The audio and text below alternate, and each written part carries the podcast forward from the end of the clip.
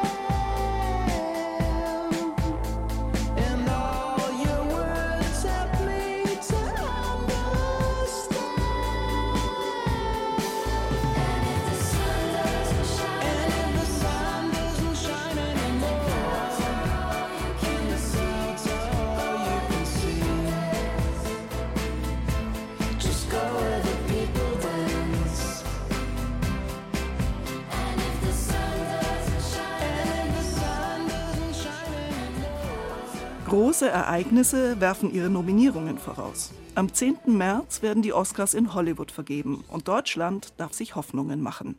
Denn nominiert ist der Film Das Lehrerzimmer von Ilka Czatak in der Sparte Bester internationaler Film und Sandra Hüller in der Kategorie Beste Schauspielerin für ihre Rolle in dem französischen Film Anatomie eines Falls. BR-Filmexperte Markus Eicher ist bei uns im Studio. Guten Morgen. Guten Morgen.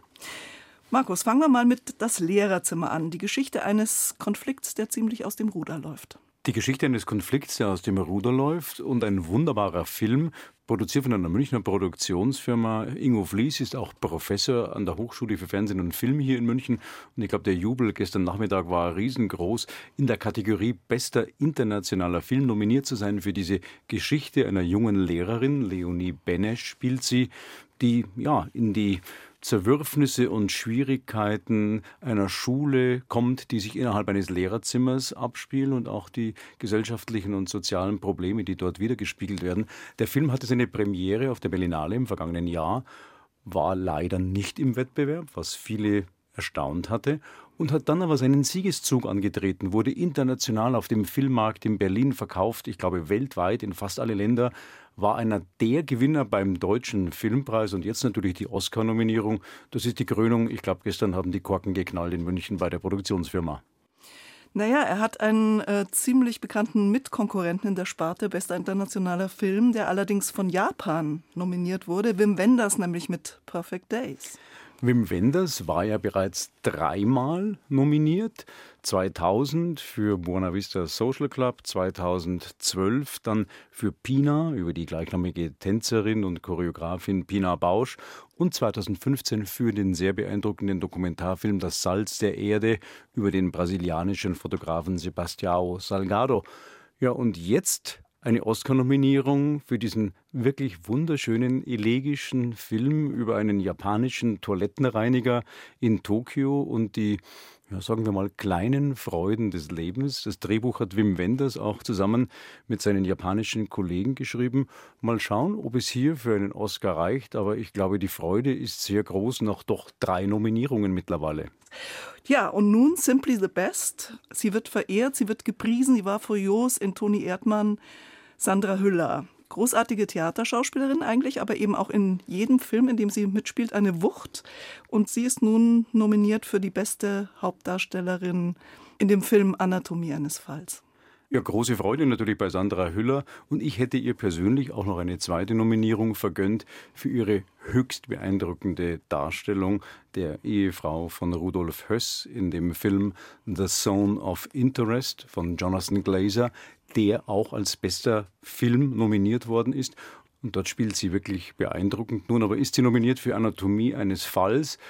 In Hollywood mittlerweile, nachdem sie auch im Branchenmagazin Variety hoch gehypt wurde, hat sie, glaube ich, durchaus Chancen, mittlerweile auch, gar keine schlechten, gegen solche ja, Oscar-Schwergewichte, sage ich mal, wie Emma Stone oder die Darstellerin Lily Gladstone zu bestehen, die für Martin Scorsese The Killers of the Flower Moon ins Rennen zieht. Schauen wir mal. Aber allein die Nominierung ist schon ein Ausweis wirklich von Qualität, zeigt, dass man hier auf Sandra Hüller schaut, dass sie eine respektable Darstellerin ist. Und ich denke, da kann man sich freuen drüber. Na, respektabel ist gut. Ich finde, sie ist auch einfach anders. Sie ist anders, sie wirkt oft spröde, aber sie verleiht diesem Charakter in dem Film von Justine Trier, Die Anatomie eines Falls, eine ganz besondere ja, Anmutung. Und Trier hatte diesen Film ja auch speziell nur für Sandra Hüller in der Hauptrolle geschrieben. Der Erfolg ließ sich dann rasch absehen. Der Film gewann in Cannes. Kommen wir mal zu den anderen Nominierungen. 13 gibt es für Oppenheimer. Aber interessant ist ja, wer nicht dabei ist. Das hat mich am meisten verblüfft. Die Barbie schlechthin, nämlich Margot Robbie, die Darstellerin der gleichnamigen Figur, wurde nicht als beste Darstellerin nominiert. Erstaunlicherweise nur ihr Partner im Film, Ryan Gosling. Er bekam eine Nominierung als bester Nebendarsteller und die Regisseurin des Films und der Mastermind dahinter, Greta Gerwig, die mittlerweile nach dem riesigen kommerziellen Erfolg von Barbie zu den einflussreichsten Regisseurinnen der Welt zählt. Sie wurde nominiert für das beste adaptierte Drehbuch eben für Barbie. Dann vielleicht noch ein Blick auf die Kategorie bester Dokumentarfilm. Und da ist ein sehr schöner und interessanter Film dabei, Olfas Töchter. Olfas Töchter spielt in Tunesien, erzählt von einer Mutter und ihren vier Töchtern. Und zwei der Töchter, so sagt es die Mutter im Film, wurden vom Wolf gefressen. Das heißt, das ist ihre Chiffre dafür, dass sich die beiden Töchter den islamischen Extremisten angeschlossen haben und aus dem Familienverband ausgeschert sind. Bis heute weiß keiner, wo sie sind. Der Film thematisiert die Zusammenhänge in dieser Familie, die Beziehungen zwischen den Töchtern und der Mutter. Und interessant, manche Teile die emotional zu belastend sind für die Mutter, werden von einer Darstellerin verkörpert, die dann die Mutter spielt. Aber auch bei den Töchtern ist es so. Das heißt, man hat eine interessante Amalgammischung zwischen Dokumentarfilm und Spielfilm. Höchst beeindruckend, sehr berührend und ein wirklich wunderbarer Beweis dafür, dass es auch solche Filme in die Oscar-Nominierungen schaffen. Das hat mich sehr gefreut. Dann schauen wir mal, wer die Trophäe am Ende nach Hause nimmt. Am 10. März findet die Oscar-Verleihung statt. Danke, Markus Eicher. Bitte sehr. Kulturwelt. Das aktuelle Feuilleton auf Bayern 2. Wie werden wir in Zukunft leben? Werden wir Sauerstoffkugeln um unsere Köpfe brauchen, wie Weltraumhelme, um genügend Luft zu bekommen? Werden wir uns mit Regenwasser duschen? Werden wir Eis aus Bechern essen, in denen Kräutersamen verarbeitet sind, sodass man sie nach dem Essen in die Landschaft werfen kann? Das sind Fragen, die ein Kinderbuch aufwirft, um Szenarien für die Zukunft zu entwickeln. Die besten Weltuntergange heißt das Buch. Und es werden nicht nur Dystopien darin gezeigt, sondern auch Utopien entwickelt, Lösungen und konstruktive Ideen erzählt. Der Klett Kinderbuchverlag hat das Buch vor gut zwei Jahren herausgebracht und nun wird er mit Hassmails geflutet. Was an der Autorin liegen dürfte, es ist Andrea Paluch, die Frau von Bundeswirtschaftsminister Robert Habeck. Ronny Arnold berichtet. Also das ist schon einiges hier. 4.12. Abartig, widerliche Angstmache und Indoktrination. Wurden die Kinder in den letzten drei Jahren nicht schon genug traumatisiert? Aus dem Hause Habeck-Paluch kommt offensichtlich nur Scheiße. Und ihr helft noch bei der Verbreitung. Schämt euch.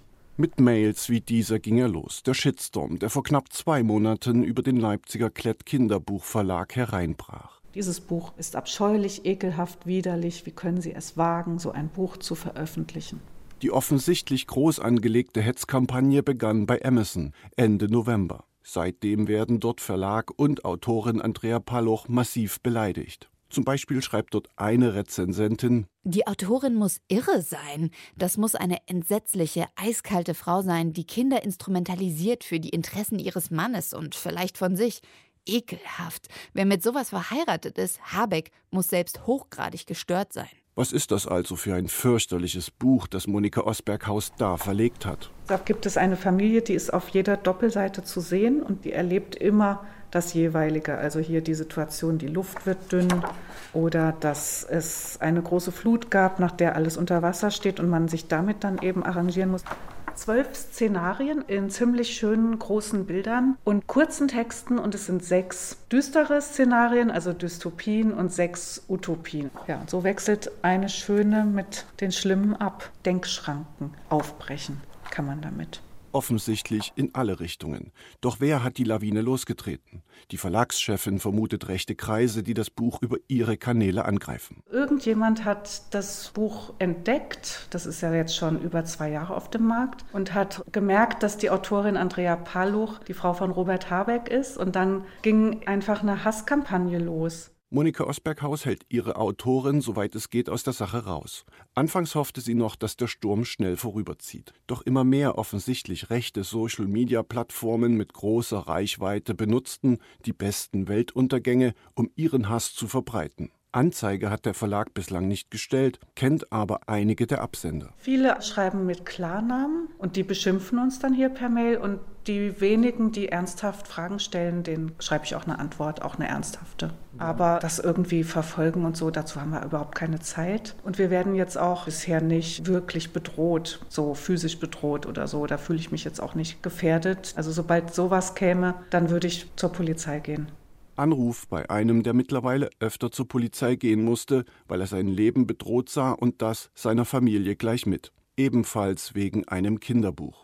Ahmed Özdemir schrieb 2018 Ali und Anton, wir sind doch alle gleich. Ganz schnell hat sich die AfD dazu geäußert, auch das Buch massiv angegriffen und seitdem sind die Menschen aufmerksam geworden auf das Buch und ich habe tagtäglich 10 bis 15 Angriffe erlebt, sowohl über die Website, über Instagram, Facebook, Twitter in Richtung, den Autor müsste man köpfen, ausweisen, solche Menschen brauchen wir nicht, die unsere Kinder indoktrinieren. Das ist einfach nur eine Geschichte für ein besseres Verständnis, mehr Integration von beiden Seiten. Sehr harmloses Buch. Ahmed Özdemir, der zur grünen Kreistagsfraktion im Rhein-Erft-Kreis bei Köln gehört, hat sich bis heute nicht einschüchtern lassen.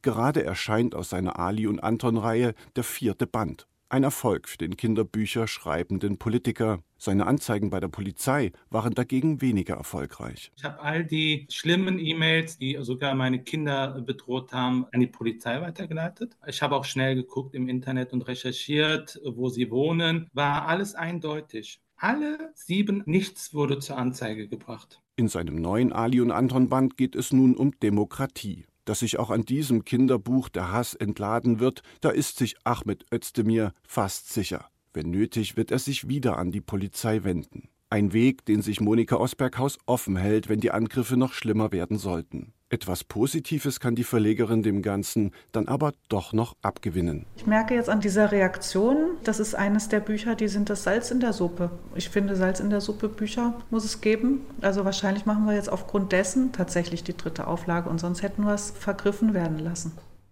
Rechte Hetze gegen den Klett Kinderbuchverlag und die Autorin Andrea Paluch. Nicht das einzige Beispiel für Hass. Und das ist ein Titel aus dem Monta-Album Pacific. Es geht auch darin um Fragen von Zukunftshoffnung. You said you want to be giving back, make things good and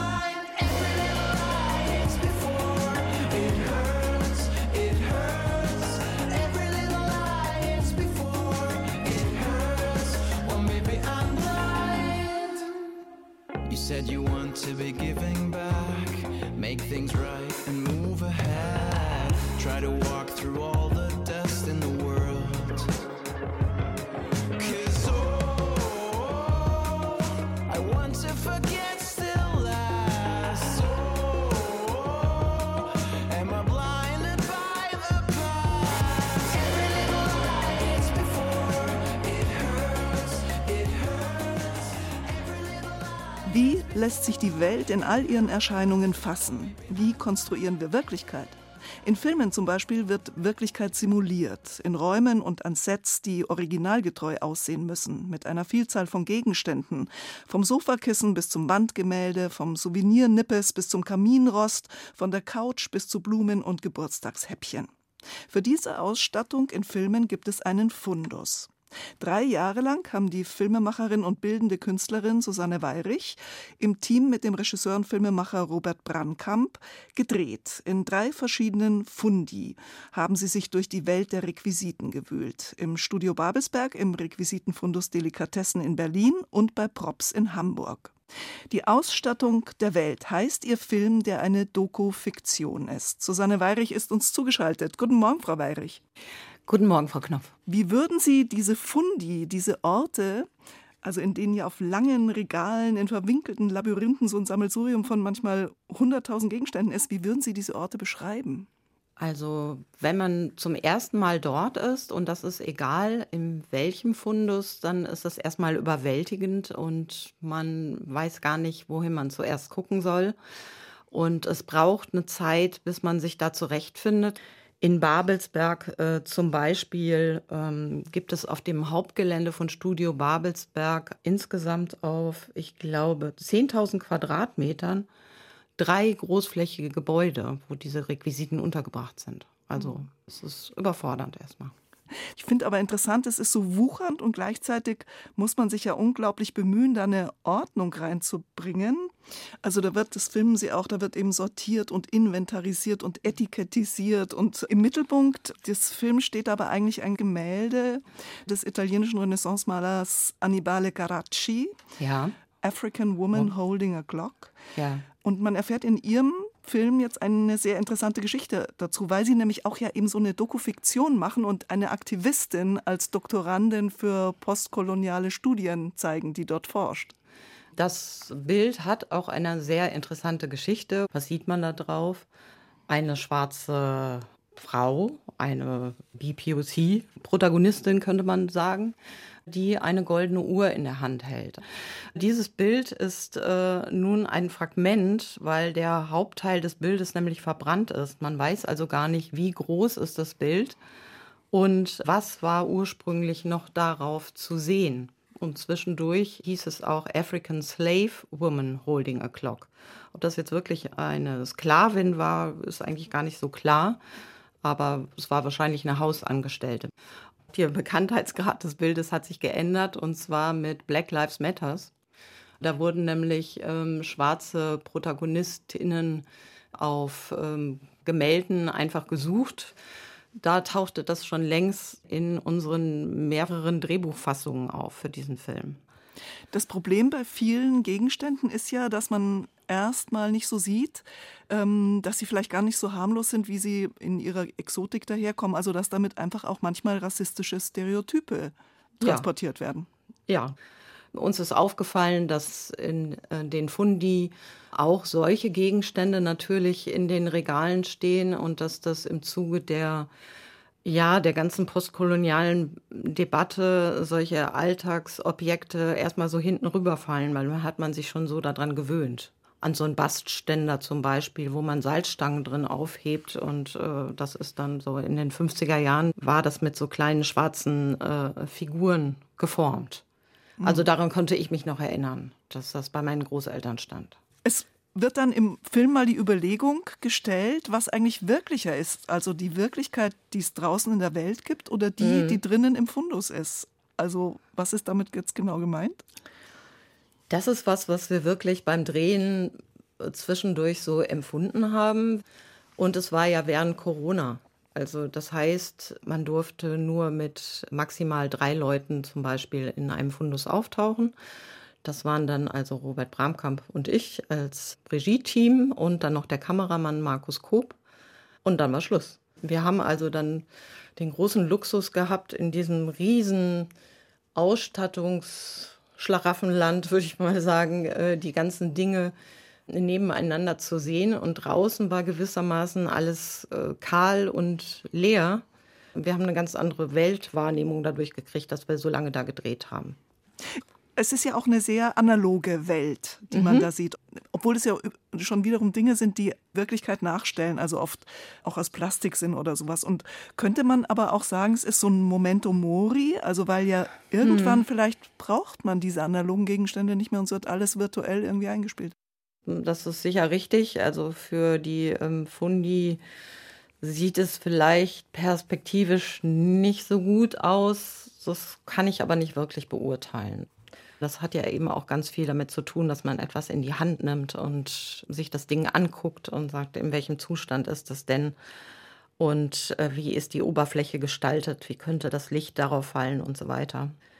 Das ist äh, tatsächlich so, dass die Mitarbeiterin, und zwar egal in welchem Fundus, sich sehr viel Zeit lassen mit den Dingen und ähm, auch Zeit nehmen für die Dinge, also die auch zu reparieren, zu begutachten, zu beschreiben.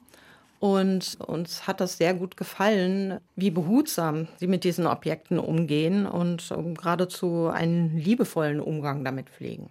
Und sie haben nicht nur ein historisches Verständnis, sondern müssen manchmal auch auf engstem Raum Gabelstapler fahren können. Ja, das ist beeindruckend, ne? Ja. ja. Obwohl das eigentlich ein sehr großer Raum ist, aber das ist wirklich vollgestellt. Ja, genau, der ist vollgestellt. Und dieses Sofa, was da äh, zum Ausgang gefahren wird, zur Abholung, das ist ein äh, Jugendstil-Sofa, was für eine Ausstellung über die Potsdamer Konferenz benutzt wurde ist auch interessant, dass jeder Gegenstand ja auch die ganze Welt um sich herum mit einbezieht. Also es mhm. gibt mal so eine Szene, wo man eben für dieses Bild, über das wir schon gesprochen haben, der afrikanischen ja. Frau, einen Rahmen sucht und ja. dass der Rahmen natürlich auch den Blick verändert. Also ist es auch ein philosophischer Film? Ja, also das ist gut, dass Sie diese Szene erwähnen, weil eigentlich wird da ja gesagt, also es muss ein neuer Rahmen für das Bild gefunden werden. Ja, das Bild hat ein koloniales Thema. Also nicht nur, aber auch. Und im Grunde ist aber natürlich der ganze Film der Rahmen für das Bild. Und vielleicht nicht der richtige. Also kann man überhaupt den richtigen Rahmen für das Bild finden oder ist das nicht unser aller Aufgabe, den Rahmen für das Bild zu finden. Die Ausstattung der Welt, eine wunderbare, üppige, sinnliche Doku-Fiktion von Susanne Weirich und Robert Brandkamp. Ab morgen im Kino. Frau Weirich, vielen herzlichen Dank für das Gespräch. Ich danke Ihnen. Vielen Dank. Du musst ja aus dem Schutt der Sprache, die alle sprechen, musst du ja rauskommen. Du musst baufähige Elemente finden. Das macht jeder, der Gedichte versucht zu schreiben. Da fliegen einem nicht die gebratenen Tauben in den Mund.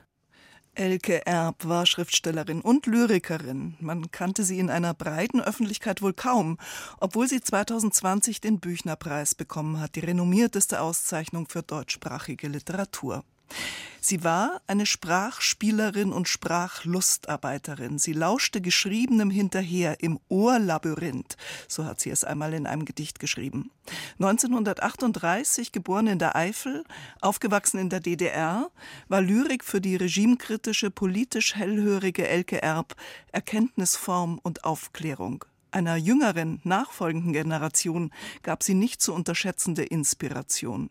Gestern ist Elke Erb im Alter von 85 Jahren gestorben. Ein Nachruf von Natascha Freundl. Das Huhn und das Ei. Zwei Wörter, auf die Elke Erb immer wieder zu sprechen kam. Ich war nie Erfolgsautorin. Ich weiß noch, dass ich mich verteidigte, als das Fehlen eines Verlages auftrat, dass ich dachte, so, was ich mache, das mache ich. Mit einem Huhn ist über sein Ei nicht zu streiten. Die ersten Jahre in der Eifel hatte sie nicht vergessen. Im Februar 1938 wurde sie im Örtchen Scherbach, heute Rheinbach, geboren. Der Vater galt im Krieg als verschollen, die Mutter war allein mit drei Kindern. Ecke Erb im Interview 2013. Ich habe einen Sprachsinn, das ist wahr. Dahinter steckt eine Affinität für Dialekt. Und ich habe nämlich jetzt wieder ein frühes Tagebuch abgeschrieben im Computer.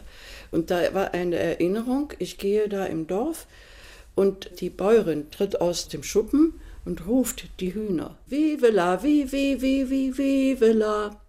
Und ich habe mir das gemerkt, weil ich ahnte, was es heißt. Es heißt ja doch Vive la vie, es lebe das Leben. Ihr Leben spielte ab 1949 in der DDR. Der Vater Ewald Erb war als marxistischer Literaturhistoriker an die Hallenser Uni gegangen und holte die Familie nach.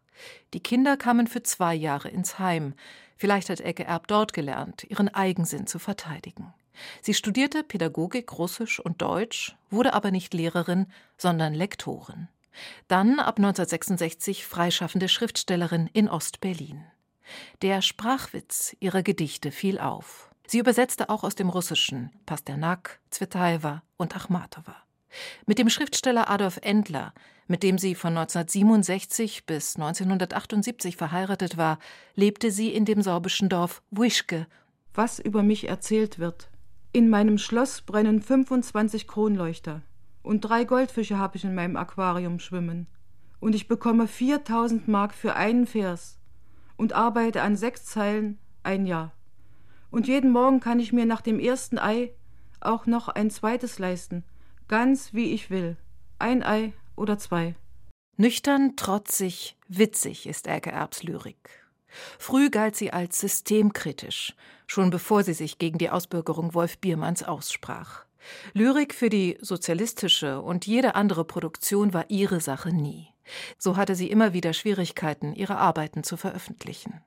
Für viele, gerade jüngere Autorinnen und Autoren, war Elke Erb ein Vorbild und eine gänzlich uneitle Förderin.